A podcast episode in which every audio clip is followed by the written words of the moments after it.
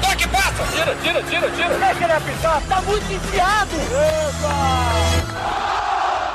Agora, na Rádio Bandeirantes, resenha, futebol e humor. Apresentação, Alex Bagé. Muito bom dia, sejam todos bem-vindos a mais um Resenha Futebol e Humor neste domingo 26 de janeiro de 2020. Tem na produção Jean Costa, a mesa de áudio do Guilherme Lima, a central técnica do Edson Leandro. E você pode nos acompanhar lá no Spotify. Joga lá Resenha Futebol e Humor. E, uh, e o Resenha Futebol e Humor sempre para skin. Beba com moderação, né? É, o Resenha Futebol e Humor tá no ar já é, há cerca de um ano. E a gente sempre tenta, de certa forma, trazer convidados, sejam eles é, do futebol, seja daqui a pouco até da música, do humor, para tornar uma conversa um pouco mais é, solta no início do domingo, né? Começando o domingo.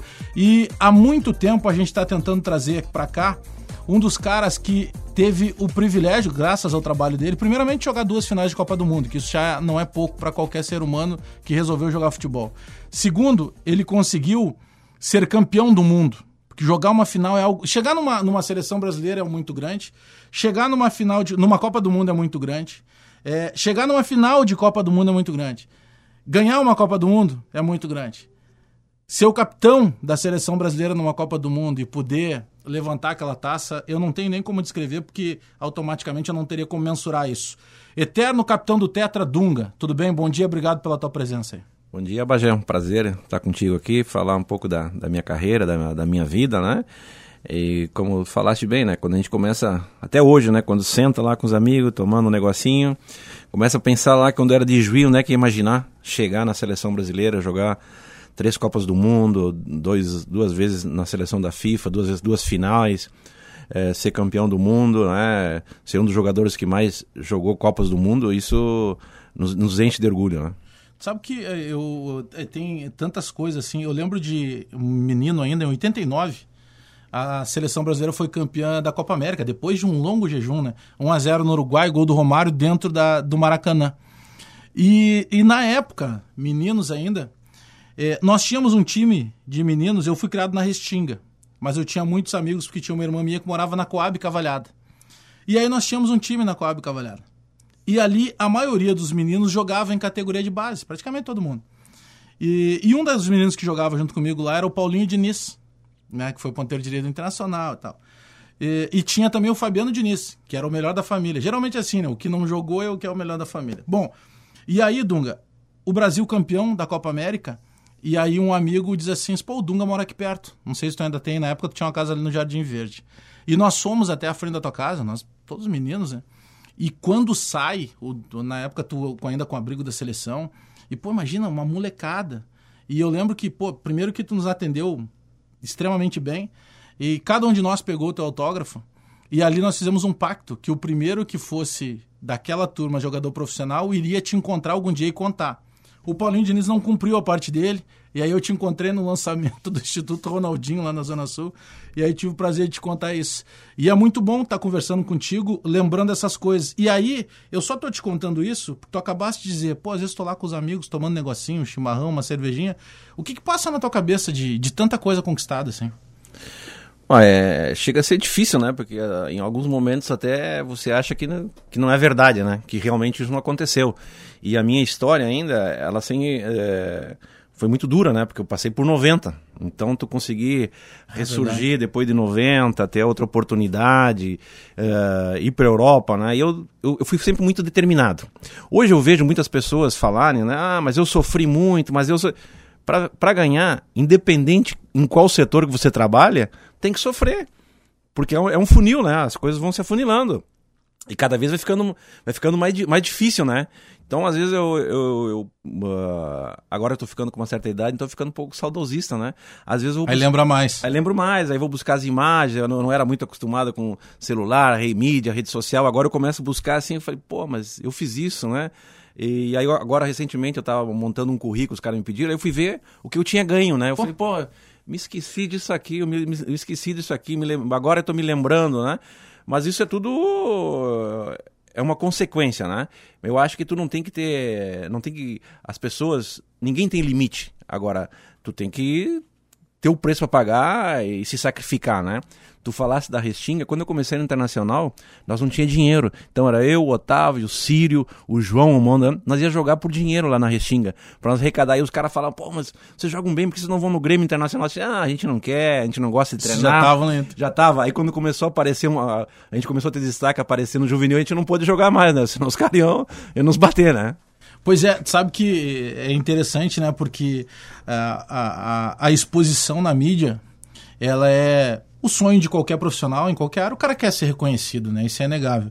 Mas a maneira que, em determinados momentos, isso não atinge só a ti, né? No teu caso, como um jogador é, que teve projeção mundial, mas acaba atingindo a tua família. Porque daqui a pouco uma crítica que é feita a ti, é, ela vai atingir o teu filho, ela vai atingir a tua esposa, é, os teus pais.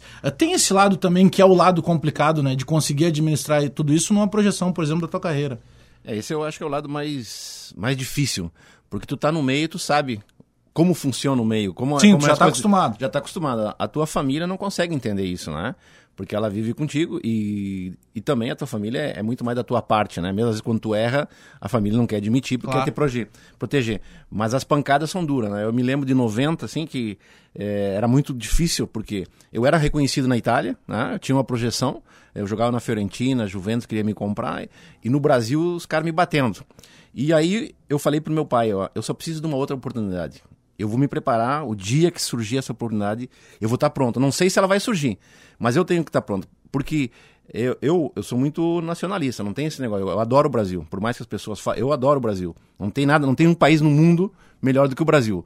Pode ter pessoas ruins, como tem em qualquer lugar, mas o Brasil, como, como país, te oferece muito. Né? E eu falei, eu, queria, eu quero ser ídolo no meu país. Não adianta eu ser ídolo aqui na Itália, na, na Alemanha, no Japão. Eu quero onde eu nasci da onde que eu sou, da onde são minhas, minhas raízes, ser reconhecido dentro do meu país. Então eu, eu trabalhei até eu conseguir isso. Pois é, mas aí eu fico imaginando assim, em algum momento na tua vida, porque qualquer que seja, por exemplo, eu estou no jornalismo, é, alguma, algum momento da tua carreira passou na tua cabeça assim, cara, pô, isso aqui não é para mim já, eu já consegui é, uma graninha que possa me manter. Em algum momento ou não, esse teu estilo realmente de acreditar que aquilo poderia ser o, o maior ainda do que foi, nunca, tu, nunca passou na tua cabeça desistir? Não. Inclusive, é, é até foi bom tocar nesse assunto. Em 94, quando eu fui para 98, a maioria dos meus amigos falaram: Tu tá louco, tu já foi campeão do mundo, tu é o capitão, pô, tu vai, vai te queimar se o Brasil não ganhar, dificilmente ganha duas Copas do Mundo, o Brasil não fizer uma campanha. Eu falei: Não, mas não, não sou, não sou do, do tipo de, de, de, de, me esconder atrás das coisas. Eu acho que tu pode sempre contribuir. Mesmo que, que as pessoas achem que não, tu, tu tem que dar teu melhor. Dá teu melhor e tu pode modificar as coisas, né? De uma forma ou de outra você, você consegue, você não pode se esconder. Se todos nós, no momento de dificuldade, um no momento que nós conseguimos alguma coisa, nós nos, nos esconder, o, o, o mundo ao, ao teu redor, as pessoas, não vai ser melhor. Né? Por, por exemplo, quando eu comecei os projetos sociais foi justamente isso. Não adianta eu ter uma vida tranquila, mas pô, eu vi as pessoas tristes ao, ao meu redor, eu vi as pessoas não tendo oportunidade, eu vi as pessoas cabisbaixas, com, é, cometendo erro. Muitas vezes eu me incomodei na minha carreira, porque quando eu vejo uma coisa errada, eu falo. Uhum.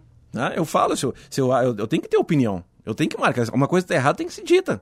Não posso ficar me escondendo, porque as coisas têm que melhorar em todos os sentidos, né? Eu tenho que melhorar, mas o que está ao redor, se eu vejo uma coisa errada e eu não falar, eu estou contribuindo para aquele erro. Esse ponto que tu está tocando agora é talvez o ponto que mais, em determinado momento, tenha criado algum ruído, principalmente na relação Dunga-imprensa, ou na seleção brasileira, que era alguma coisa um pouco maior, que tinha outros interesses de, de várias mídias, de mídias que estavam já adaptadas, adaptadas a, a, estarem presentes quase dentro do vestiário da seleção. Eu lembro que na Copa de 2010, como treinador, tu, tu mudou bastante isso. Mas isso foi um, um ruído que te, que te acompanha porque tu ainda está nativa. Uh, essa relação, talvez por isso, pela tua sinceridade o tempo inteiro, é, tipo, se tu tinha vontade de falar, tu falava. Eu acho que sim, porque todos nós, né?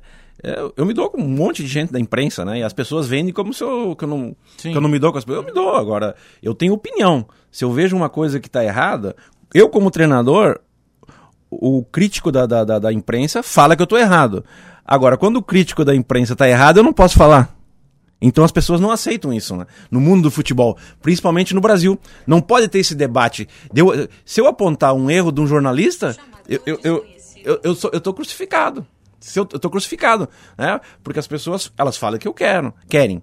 Mas eu também posso falar que eu quero. Mas teve um fato parecido. Ver se, se pelo menos eu fiquei sabendo à distância, pode dizer se aconteceu ou não. Não vou nem citar o nome do jornalista, mas eu fiquei sabendo à distância que um determinado jornalista ele tinha uma crítica muito contundente. Ah, e ele exagerou em determinado momento numa determinada crítica. E aí tu teria encontrado num evento esse jornalista, e esse jornalista foi te pedir desculpas. E que tu teria dito o seguinte: não, me pede desculpa no mesmo lugar em que tu fez essa crítica, que tu mesmo sabe que passou do, do limite. Isso realmente aconteceu? Ah, isso aconteceu, né? Porque não adianta as pessoas virem pedir desculpa. Tipo, te bati no ar e pedi desculpa fora. Fora, né? Então isso é uma coisa normal.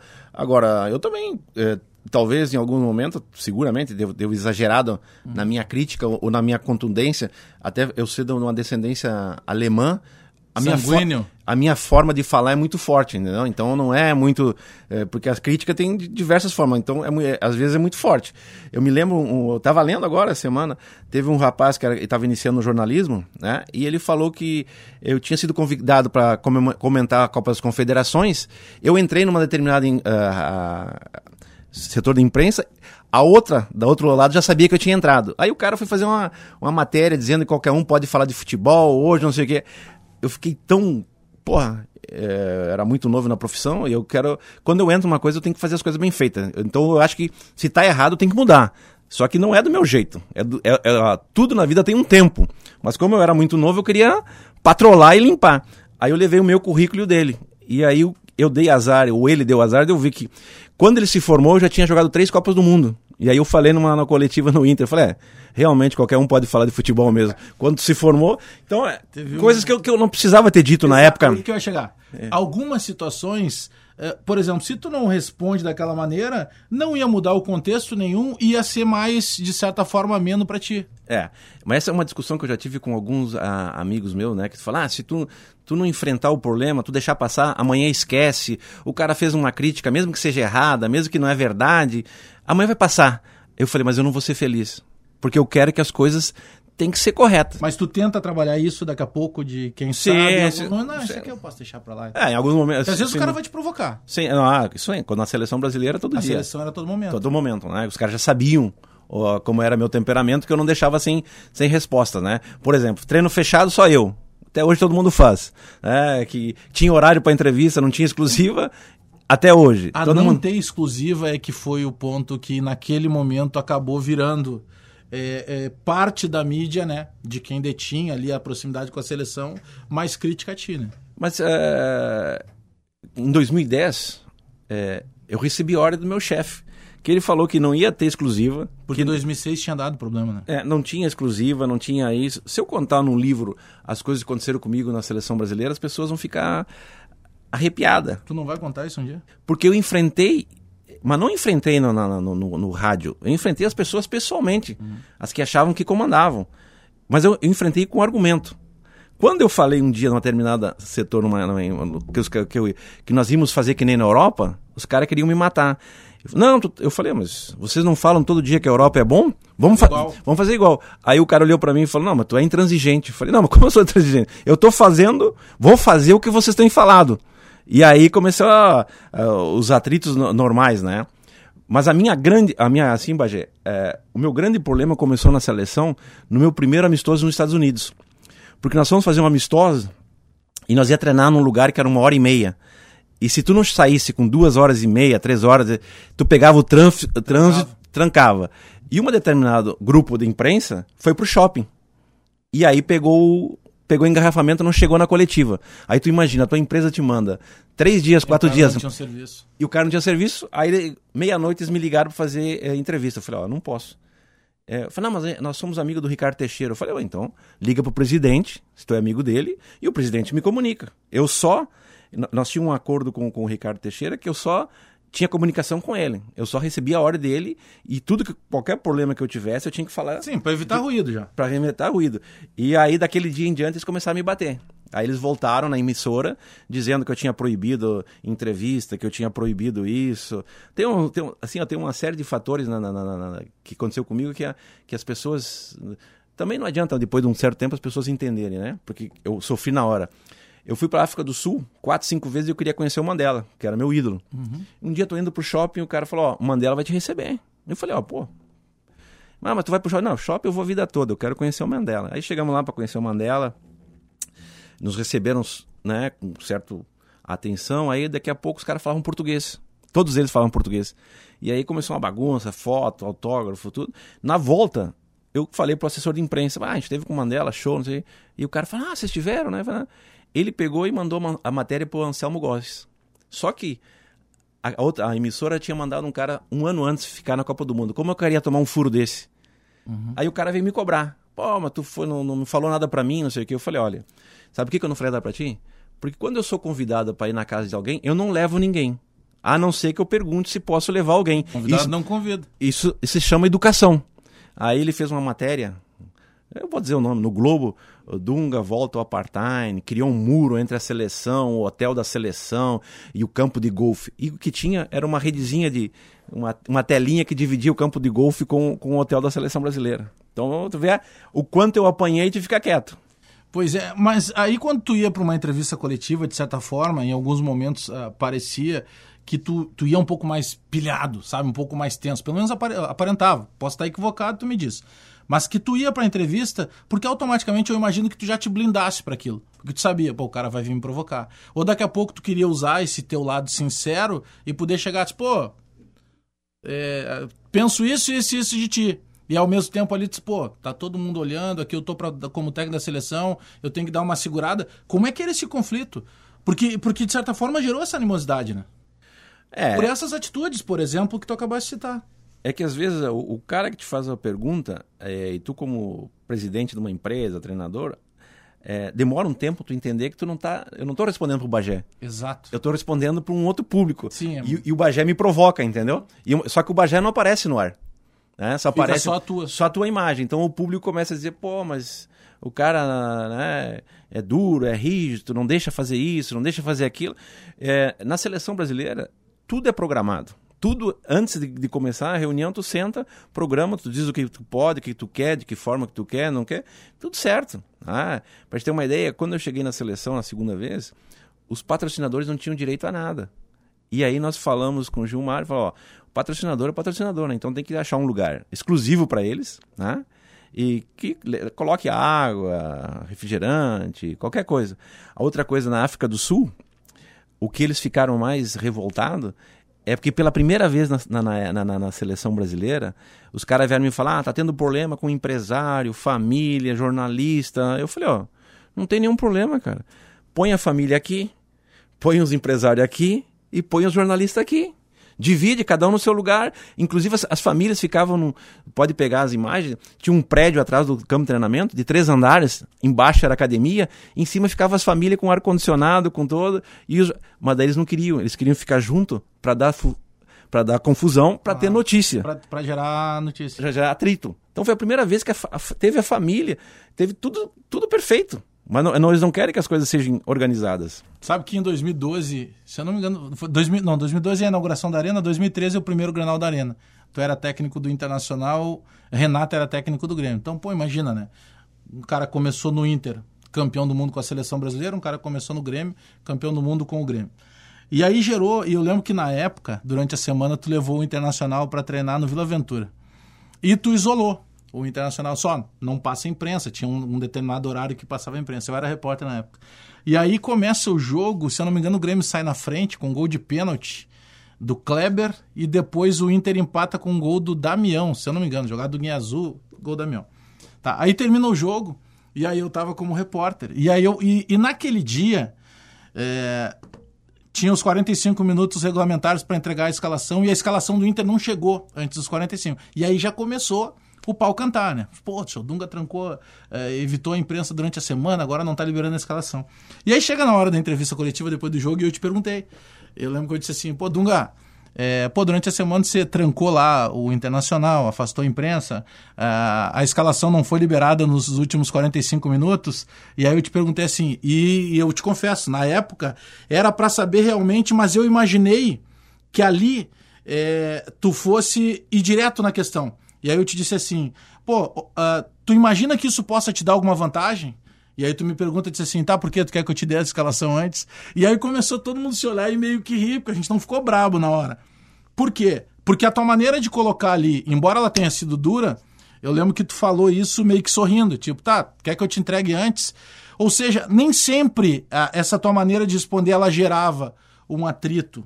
Tinha casos, e eu creio que na seleção brasileira tu sofreu mais isso, é, por, uh, por tudo isso que tu acabou de citar, de tentar uh, tratar a imprensa de uma maneira igual. Não, não tem exclusivo, é o mesmo para todo mundo.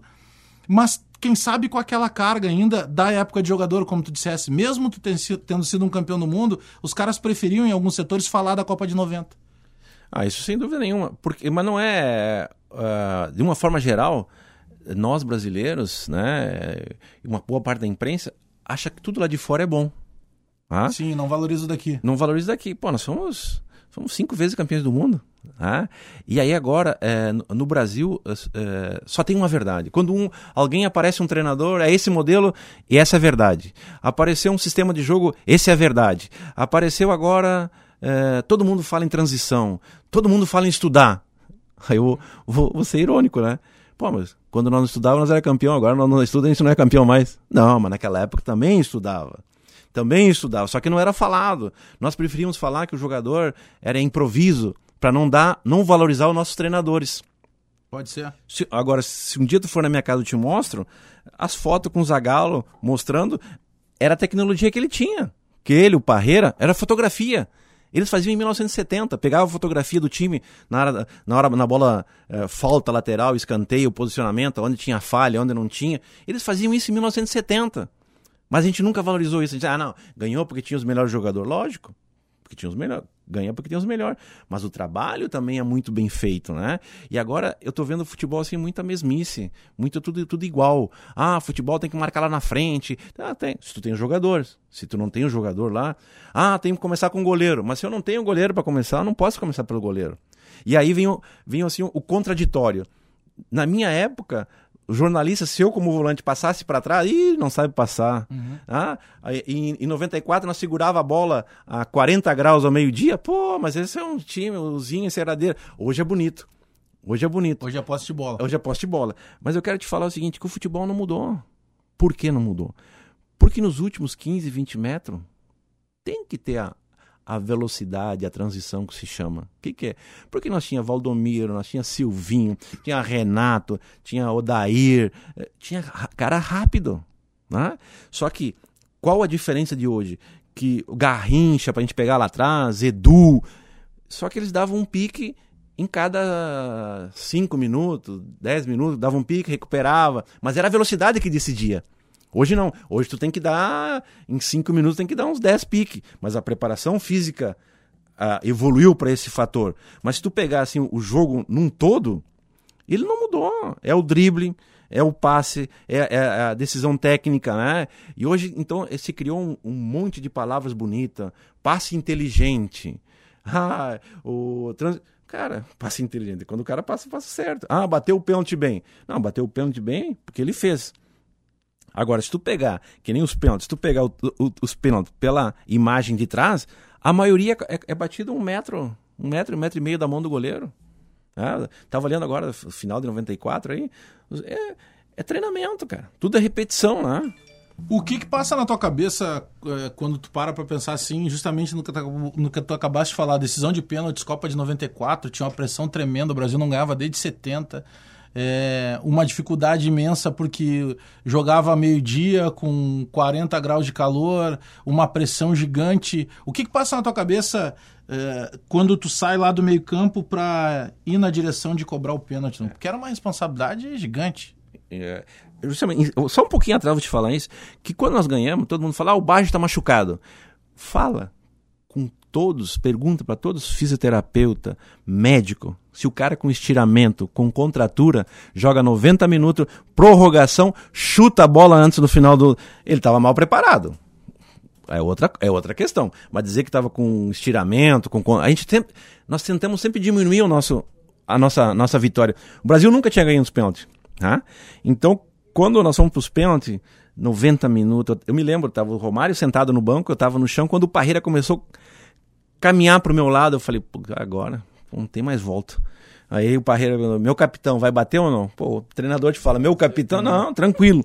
Mas ao mesmo tempo que eu falei tranquilo, já não falei, não respirei, já. A cabeça começou a. Aí tu não escuta mais nada do estádio. Tu... Até ali eu, eu escutava. Aí a gente foi pros pênaltis, né? Ficou, a gente ficou ali, uns ficaram ajoelhados, eu fiquei sentado. E aí começou a bater o pênalti, né? Pô, bateu. Ah, aí nós erramos. Eu falei, puta, não é possível que vai ser tudo de novo, né? Márcio Santos. Mas aí não é possível que vai ser tudo de novo. E era o cara que mais fazia pênalti nos treinos, né? E aí quando o Massaro bateu e a bola veio no meio de campo que eu peguei, pô, aí sim, aí o estádio, o estádio silenciou. Aí eu não, eu não, não, não via nada no estádio, né? E era só eu, eu e o, e o goleiro. Aí eu comecei a caminhar e essa caminhada tem um, um, um, um, filme do Kung Fu, né? Que o cara no final do filme caminhava. Era eu nessa caminhada. Não chegava nunca na, até, o, até, o, até o, botar a bola. Aí eu coloquei até, E quando eu coloquei a bola que eu bati, eu batia duas formas: forte com o Gilmar e colocada com o Tafarel. Eu falei, os caras devem ter visto, visto o treino. Vou bater colocado, né? Aí a hora que a bola bateu, que eu vi que ela bateu na, na, na rede, aí sim, aí eu fiquei cansado. Aí, aí desmoronou. Aí eu senti as pernas doloridas, calor, suor, tudo. Mas ao mesmo tempo, alegria. Mas a, a maior alegria mesmo, nós fazíamos um trabalho mental com o Evandro. É, nós, nós nos imaginamos co, como a seleção de 70, subindo subindo a, as arquibancadas para receber, receber o, o, troféu. Então, pô, aquilo ali não, não, não, não saía da minha, da minha imagem, né? E nós, jogadores também brasileiros, a gente. É, nós não valorizamos o nosso trabalho porque nós sempre queremos falar. Se, quando a gente ganha, devendo a gente falar do nosso trabalho como ganhou, a gente quer dizer que a gente ganhou por uma malandragem, uhum. que a gente ganhou por uma improvisação. Deprecia o teu que, trabalho, né? automaticamente parecia. Eu estava vendo uma matéria recentemente que falava que o Romário não treinava pênalti. Não é verdade. O Romário treinava, só que ele treinava sempre apostando. Ele sempre apostava. O Romário, ele era movido por aposta. Se era para bater sem nada, jogar futebol, bater. Não, tinha que ser aposta. Aí com aposta, e ele sempre fazia aposta. Quando tu vai para cobrar o pênalti, nessa tensão tua, chega a passar na tua cabeça em algum momento a Copa de 90? aquele peso do que quando, foi cobrado? Não, quando eu comecei a caminhar, eu falei, se eu errar, não entro no Brasil. Tá? Pode mudar de país. Porque as pessoas não sabem que várias famílias de jogadores receberam ameaça antes da Copa do Mundo e durante a Copa do Mundo. Hum. E um jornal já tinha feito a página que o Brasil tinha per perdido nos pênaltis. Tinha, já tinha sido lançado. Ah. Então a, a, pressão era absurda, porque tudo era ruim naquela, naquela época, né? Na seleção. Foi a primeira vez que a seleção se, uh, se fechou, realmente, né? Porque o Parreira falou que nós tínhamos que resolver os nossos problemas, a gente não podia esperar nada de ninguém. E ao mesmo tempo, é, com o Evandro, com o Parreira, a comissão técnica, Zagalo, pela experiência, eles falaram: vamos nos fechar. É, se nós ficar ouvindo o que vem de fora, nós, a gente vai treinar já meio rancoroso, vai treinar meio com uh, veneno nas veias. Então, não, vamos ficar. O nosso ambiente não tá bom? O nosso ambiente não tá legal? Então vamos trabalhar, cara. Vamos fazer o cada um dar o, o melhor de si e deixa lá que os caras falar lá fora. Porque senão a gente, vai, a gente não vai treinar feliz. E foi o que aconteceu. O, o, como é que acontece para ti na chegada no Internacional? Aí a gente já tá falando de 99. E eu lembro que o torcedor, de certa forma, gostou muito da tua volta. Pô, tava vindo, depois de ser campeão do mundo, de fazer mais uma final de Copa do Mundo. Mas aconteceu uma saída que, de certa forma, na época, para quem acompanhava a distância, né? Poxa, isso não é uma maneira de se tratar um ídolo. Infelizmente, o Internacional, em alguns momentos, teve também ruídos com outros ídolos. É, é, tem alguma coisa é, que tenha te chateado nesse processo todo? Ou pela tua própria personalidade? Não, beleza, isso aqui não é o clube, isso aqui são pessoas, não deu certo, eu sigo a vida. Não, é... O meu problema começou quando tinha uma, uma briga política é, no Internacional, é, que é normal na época de eleição, e o Inter estava numa uma, uma, situação complicada. Aí eu falei, né? Tudo bem, tem a disputa, mas a hora que acabar as eleições, acaba, acaba essa questão política e vamos pensar no internacional. Aí o, os caras que ganharam lá, quando chegou, a primeira coisa que ele falou, ah, tu falou mal de mim, não sei o que. Eu falei, não falei mal de ti. Eu falei que o Inter é maior de que qualquer um. Que o Inter é uma instituição né, centenária, que nós temos que pensar no internacional. Tem as brigas políticas, mas acabou, acabou. E aí eles começaram a me perseguir. E aí falaram que eu tinha um contrato, que era impossível de ver, que não, ninguém poderia ver, que era. Eu, um dia eu falei em Santa Catarina, falei, meu contrato tá lá, é só abrir meu contrato e falar. E o meu segundo problema começou quando a gente foi fazer uma, uma pré-temporada em Caldas da Imperatriz. Lembro. E tinha um presidente que era político, e quando o ônibus chegou, a torcida só gritou meu nome e não reconheceu ele. Aí eu falei, aí come... na vaidade. Aí, vai... aí começou meus problemas. Naquele dia ali, começou meus problemas. E a minha história no Inter naquela época, é... eu fui desrespeitado de várias maneiras, né? Por quê? Eles me afastaram, tá? É... disseram que eu não estava bem fisicamente, que eu tinha que treinar. Aí eu comecei a treinar, aí eles queriam que fazer um... Tu imagina Hoje não tem, que eu tinha que fazer um teste é, físico de 12 minutos para ver se eu tinha condições de jogar ou não. Hoje não se faz isso. Isso fazia na, na China há, oito anos atrás. Se fazia para ser aprovado, para ser profissional. E aí foi colocado, ó, se fizer o teste vai passar. É melhor vocês tomar uma decisão. Aí eles tomaram uma decisão. E essa é uma das cenas mais que me marca, assim, que eu vejo assim nos meus olhos hoje, né? Aí a gente foi na Federação na, na, na federação para fazer a rescisão de contrato. Aí eu chamei quatro instituições de caridade. Eu lembro disso. Mas não falei nada do que ia acontecer. Eu falei, ó, vai acontecer um momento ruim na minha vida, mas eu quero chamar vocês aqui que vocês participem comigo. E contratei é, um advogado. E antes eu falei para o advogado, falei, ó, quando nós estiver fazendo a rescisão, eu vou te fazer mil perguntas. Mas não te preocupe, pode responder o que tu quiser, que eu não vou estar tá nem ouvindo. Que eu só vou assinar. E, e o advogado, eu fazia as perguntas e os advogados internacionais davam risada. Falavam, ah, ele mordeu a isca, ele vai sair por mercenário, ele vai sair por cara sem interesse dinheiro, tá? E aí eu fui pra coletiva. Quando eu fui pra coletiva, me lembro como se fosse hoje. Era a parede ali, eu tava ali sentado, aqui tinha a porta, os advogados do Inter aqui, os dois, né? E, e no fundo o jornalista. Quando eu tirei o papelzinho do bolso e comecei a ler que está sendo mandado embora por pessoas que não sabem qual é o preço da bola, qual é. Né? os dois advogados saíram correndo, saíram correndo, correndo desesperado, porque eles não imaginavam, né, que eu ia fazer a doação. E daí foi uma das maiores alegrias, que eu tava com o Ney Cabeleireiro, né, no, do Trianon. Trianon. Aí a gente saindo na, na rua ali, na, no centro, perto do, do Hotel Embaixador ali. Sim, era a antiga sede da federação ainda. E aí as pessoas buzinando, acho que foi uma das maiores alegrias, porque para mim nunca me pesou. Né? E aí teve... Mostrou que tu não estava ali por dinheiro. E aí um jornalista, esse, é, talvez seja um dos maiores defeitos meu, que eu tenho boa memória. E para mim, é, para uns pode ser virtude, pode defeito. Eu guardo, eu, eu coloco no dedo. Aí um jornalista fala: Ah, mas para ele dar esse dinheiro para a instituição, por que, que ele não deu para as categorias de base do Inter? Eu falei: Ó, oh, o cara tá me mandando embora. Chega a ser cômico, né? Chega a ser cômico. Não tinha nem obrigação de doar. Talvez o jornalista não lembra, mas eu lembro. Tá? Então, às vezes eles não aceitam isso. Por isso que eu te falo, quando eu erro, as pessoas tudo falam meu erro, como treinador, como jogador, como pessoa. Agora, quando eu lembro as coisas que tu errou, tu não fica satisfeito, né? Dizendo tu porque para não dizer os claro, outros, claro, né? Claro. Então os caras falam, ah, o Dunga é, é, magoado, o Dunga não é. Eu também tenho que aproveitar e, e dar a minha, a minha pancada, né? Então o Inter foi a... E, e eu tinha uh, um negócio assim que às vezes eu acordo, né? É, de, de noite eu falei, pô, a minha vida não foi completa. Por quê? É, eu gosto de programar as coisas. E a minha programação era encerrar minha carreira no Inter, no Inter. de uma forma diferente como, uhum. como jogador, né? Mas aconteceu, né? E aí eu tive a felicidade de, de... que é um outro lance fantástico, né? E depois eu te dou um nome fora do ar, tu pode perguntar pra pessoa. O Inter jogou, eu era me treinar de manhã e de tarde. Primeiros dois dias eu treinei de manhã e de tarde. O Inter foi jogar contra o São Paulo, empatou, eu só treinei meio período. E aí o Inter continuou empatando e eu comecei a treinar cada vez menos. E um dia o Inter jogou em, contra o São Paulo de Ribeirão Preto. Né? Ribeirão Preto jogou. Aí toca o meu telefone e o cara falou: te prepara que tu vai jogar domingo. Eu falei: não, mas como é que eu vou jogar domingo? Pô, tô atirado aqui, não tô treinando, não tô fazendo nada disso aqui. Aí o cara: não, tu vai jogar. Teve uma reunião aqui com o presidente, com o diretor, com o treinador, e eles falaram: se o Inter cair sem eu estar jogando, eles vão levar pancada. Se o Inter cair comigo, com, contigo, vai repartir a, vai re, repartir a crítica. Eu falei, ah, tranquilo. Aí fizeram uma reunião quando chegaram em Porto Alegre, me chamaram. Aí conto aquela história de choramingar, de, ai, de sentimento, não sei o que. Aí eu cortei e falei, ó, Fala uma coisa, eu vou jogar porque eu gosto de jogar e gosto do Inter. Quando eu tive meu atrato, meu, meu atrito com o Leão, eu falava pro jogador: esquece o Leão, esquece o Dunga. Pensa em vocês, na história de vocês, não pode ficar manchado. Não pode ficar manchado a carreira de vocês cair pra segunda divisão, cara. Você tem que pensar nisso.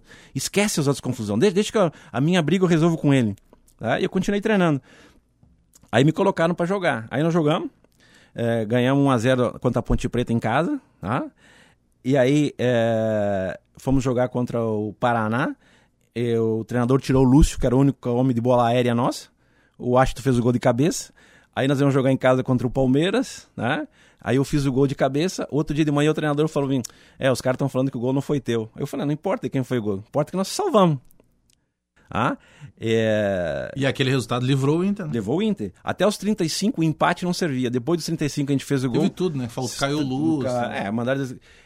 Aí nós estávamos indo para Libertadores naquele ano, porque nós ganhamos do, a, do Atlético, ganhamos do Flamengo, em casa 1x0, empatamos 1x1. E aí teve a outra bronca. Por quê?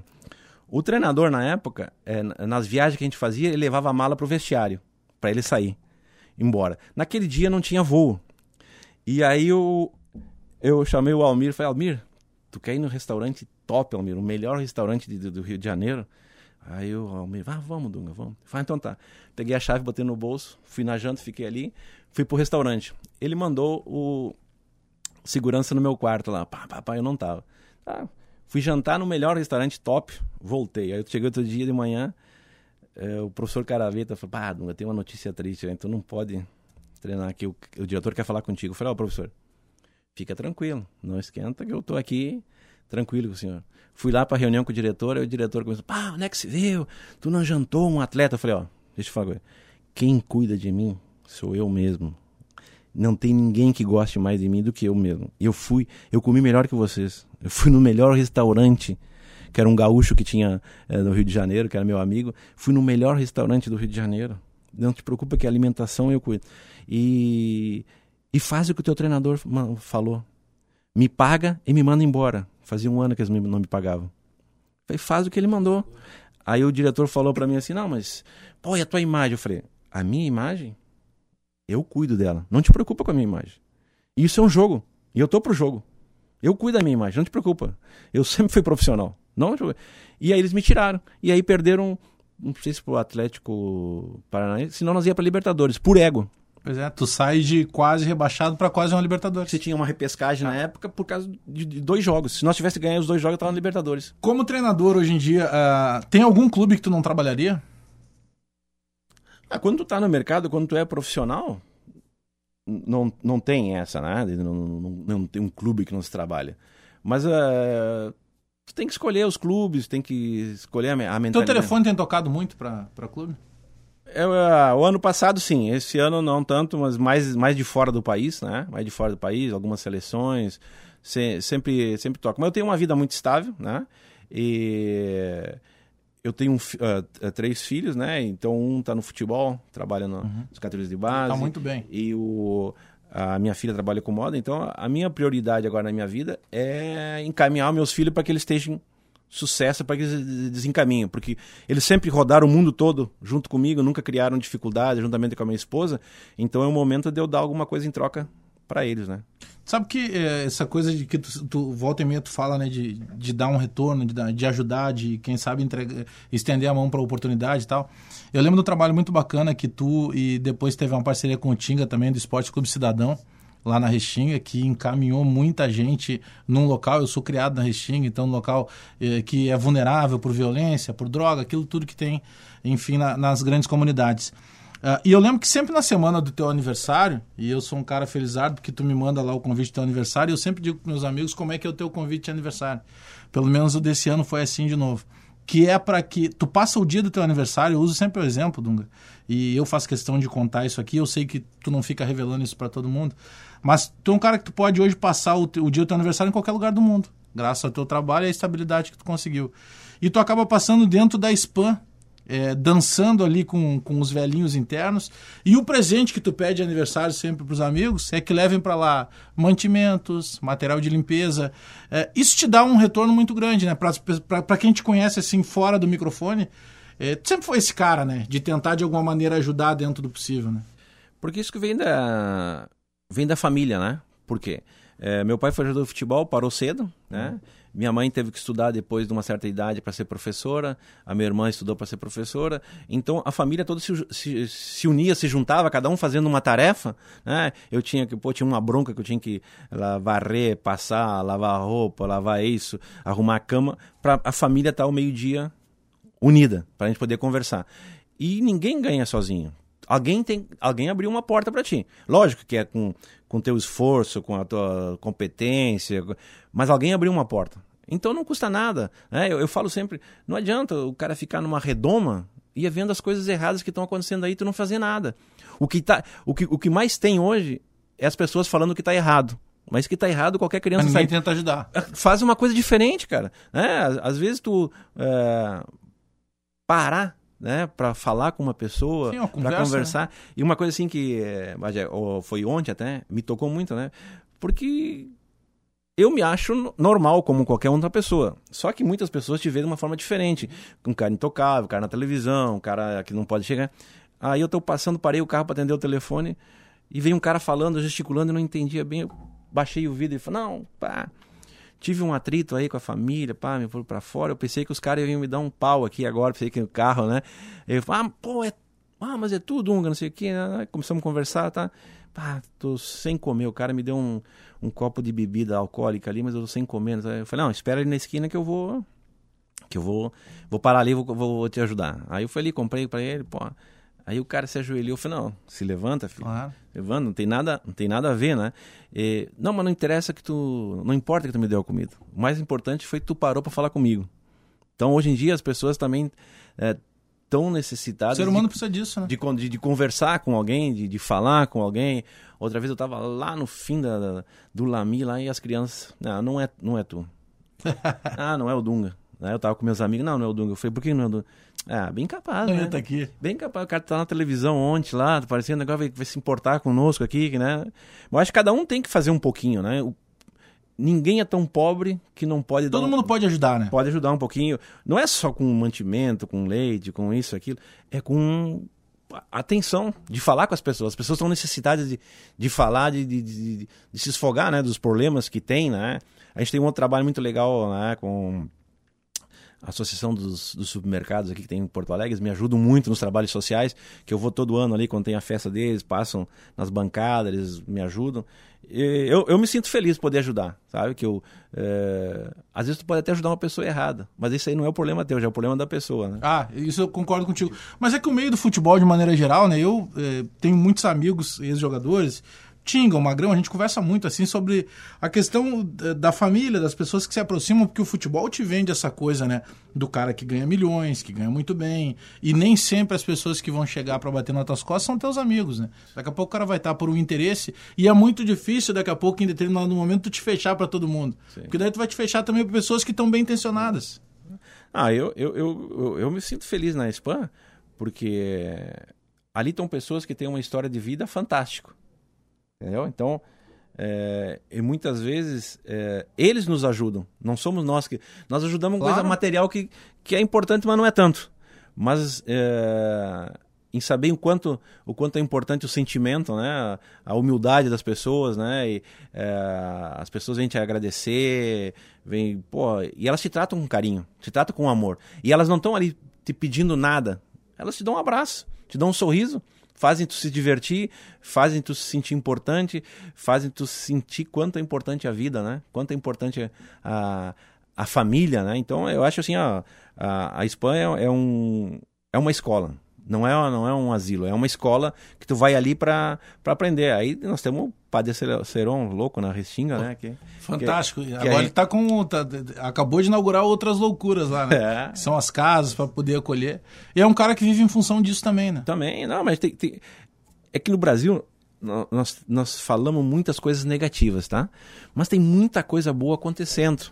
Entendeu? Tem mu mas tem muita coisa boa acontecendo. E a gente dá muita ênfase só nas coisas negativas. Então, quando tu vê coisa negativa, tu sai para trabalhar de manhã, tu fala, pô, esse Brasil não tem jeito. Ah, esse Brasil não tem mais. Tu vê.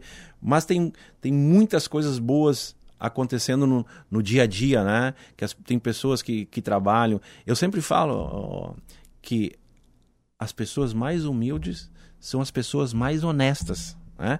Falando de economia agora, por que elas são mais honestas? Porque elas necessitam do crédito. Sim, é só o que elas têm, né? É só o que elas É, têm. Então, o elas- nome. e, e eles. a- o cara que. Aí. no- no- no- eu vejo no mundo as pessoas criticando assim: ah, mas essas pessoas não dão bola para o que acontece no Brasil. Pô, o cara acorda às 5 horas da manhã, vai trabalhar, vai chegar em casa às 8 horas, ele vai estar lendo jornal, vai saber, É. vai se meter. Duas horas no ônibus. Ele está sobrevivendo. Ele está sobrevivendo. Ah? E, e são pessoas, se tu parar, eles te ajudam. Hoje, eu sei que pra ti muita coisa, né? é, Ela acaba sendo natural e tu coloca dessa maneira. Eu penso que seja talvez a parte mais difícil de conquistar tudo que tu conquistou, principalmente enquanto jogador de seleção brasileira, um campeão do mundo, é, que entrou pra história. Daqui 5 mil anos vai se falar que em 1994 teve um gaúcho que foi capitão da seleção brasileira, jogava com a camisa 8, cobrou pênalti, levantou a taça e entrou pra história. É, é, quando tu para assim para tomar um chimarrão, tá ali conversando com a família, o, o que que vem dessa tua carreira de jogador e dessa coisa que te projetou pro mundo assim? Mesmo pra ti sendo tão natural assim entre teus amigos. Ah, eu acho que é, para te vencer na vida tem que ter humildade. Se tu não tem humildade, né, e tu tem que passar para teu, teu, teus filhos é, humildade, transparência, ser um cara honesto, ser um cara correto, né?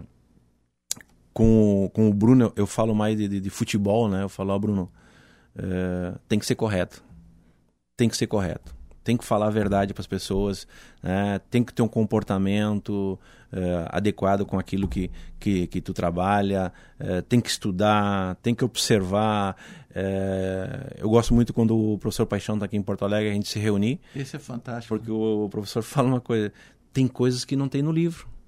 Então tem coisa que eu aprendo na SPAN que não tem no livro. Não adianta as pessoas falarem, não tem no livro, isso é o, isso é o, é- isso é o, é o dia a dia, né? Então o, o professor Paixão prega muito pela harmonia, né? Pela harmonia do grupo, eh, pela alegria. E não tem nada melhor do que tu viver em, família. Tua família é teu esteio, porque eh, tu tem muitos amigos quando tu tá ganhando. Na hora boa, né? Na hora boa, na hora ruim, quando tá perdendo, não tem. Então a tua família é, é teu porto seguro. Né? Então é ali que tu. é, que nas tristezas, na- nas alegrias, em qualquer momento você você tenha o, o suporte, né? E o, e o futebol, é, infelizmente, né? É que quando um jogador começa a se destacar, é, tem 500 caras ao redor dizendo para ele que ele tem razão. Poucos Ninguém te diz o contrário. Ninguém te diz o contrário, que ele está errado, né? É que ho- hoje, é, com todo respeito, tem ótimos profissionais em todas as áreas, no futebol, tudo no futebol cresceu. Só que nós não temos um gestor de carreira. Nós não temos um. É, lógico que não são todos, né? Mas um assessor de imprensa de, de verdade. Ele vira amigo, né? Ele e vira- nem tão amigo, ele vira fã. Viga fã é, e é um amigo comprado, né? É um amigo É. comprado, não é um amigo. Ah, eu, não vou contrariar o Dunga, porque senão daqui a pouco ele manda embora. Sim, porque pra, eh, ensinar o cara o comportamento, o jeito de falar, aonde, aonde ele ir, eh, de que forma ele gestia a, a carreira. Hoje não tem. O cara tem, tem um, o trocador de informação. O cara marca entrevista, marca. E no meu modo de ver, lógico, é minha opinião, não é Claro. todo mundo. eh, o assessor de, imprensa se espalhou muito. O assessor de imprensa não é para todo jogador. Assessor de imprensa é pro cara que tem 50, 60 ah, Ah, entrevista você por dia. Vai ter uma demanda maior, né? Vai ter uma demanda maior. Aí tu vai. E menino que não é profissional já tem assessor. Mas Vários.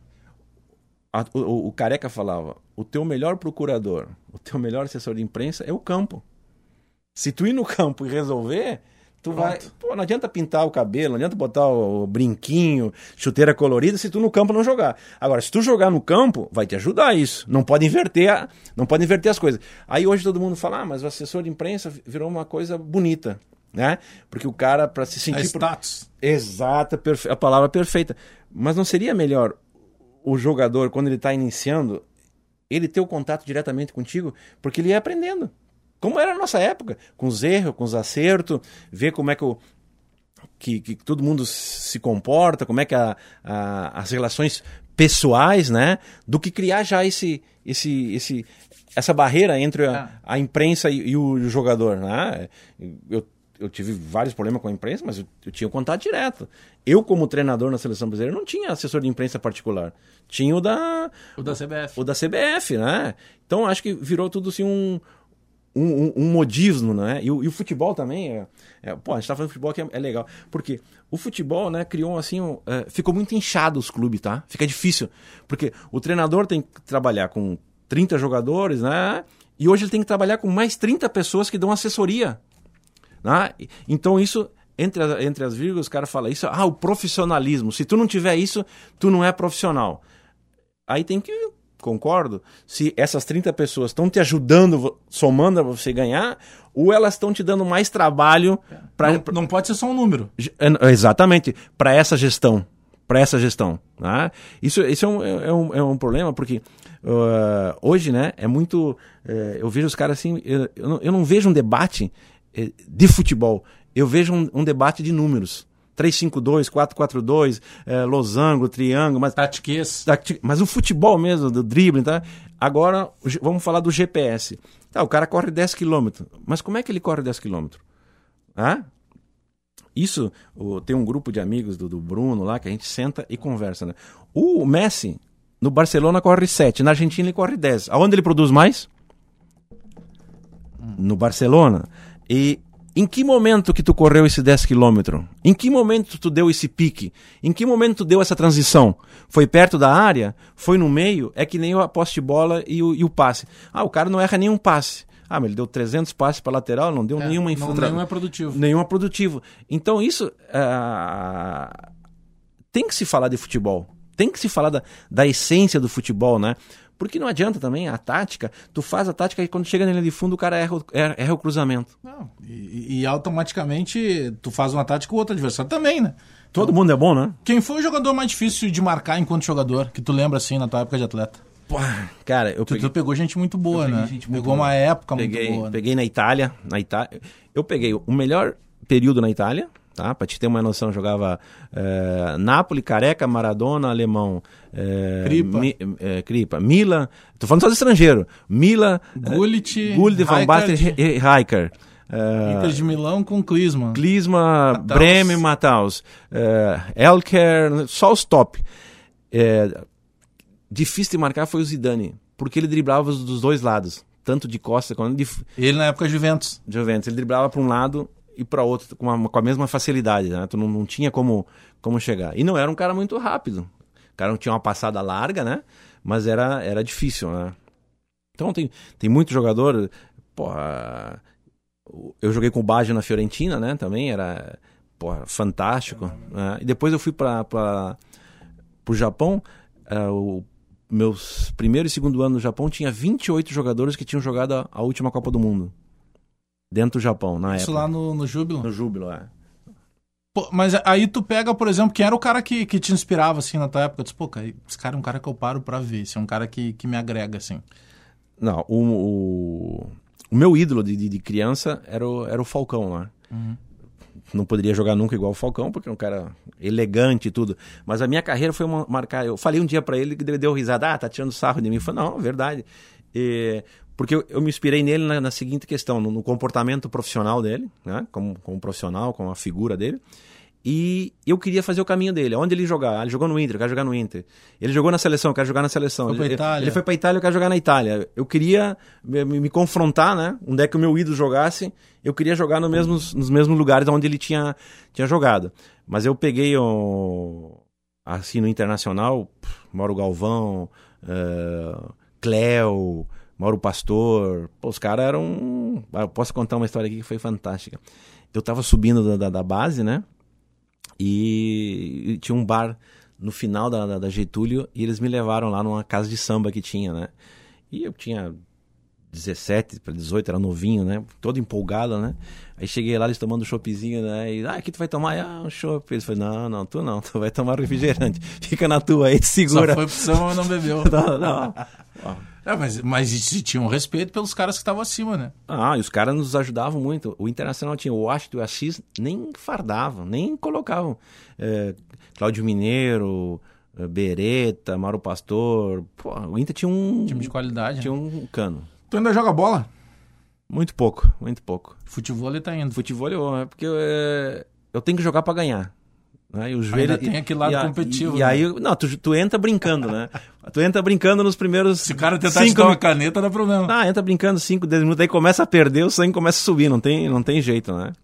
É, e aí o joelho dói, já começa. O futebol eu gosto, uns amigos na praia, sempre estão junto. Tu teve alguma lesão séria na época da carreira de jogador?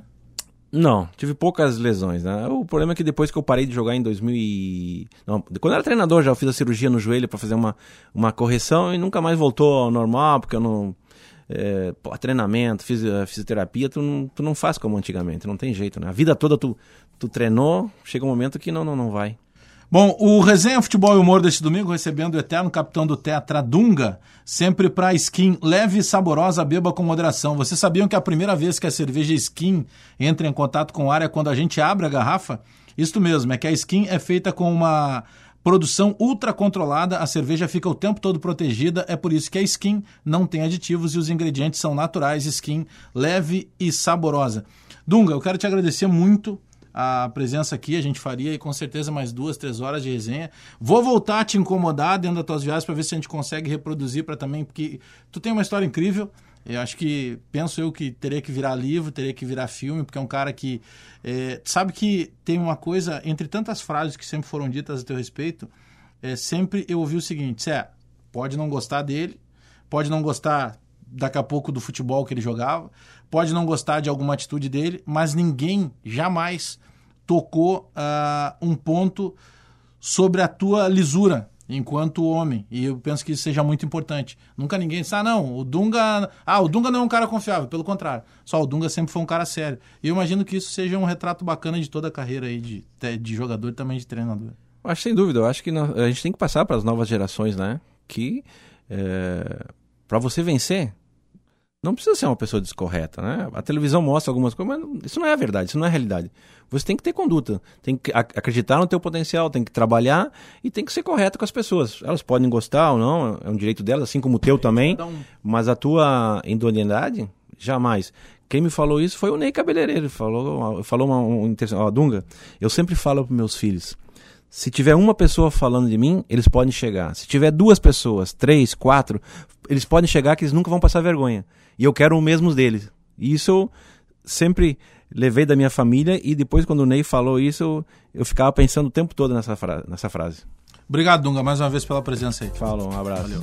Posso te convidar de novo, a gente vai convidar de novo, né? Okay. Dunga, agradecendo a produção do Jean Costa, a mesa de áudio do Guilherme Lima, a central técnica do Edson Leandro. Tá, tá chegando aí domingo esportivo Bandeirantes e domingo que vem a gente está de volta com mais atrações no Resenha. Demais hoje com o Dunga, ele é tetracampeão do mundo. Mas não é só isso, ele foi o capitão, ele levantou a taça do mundo.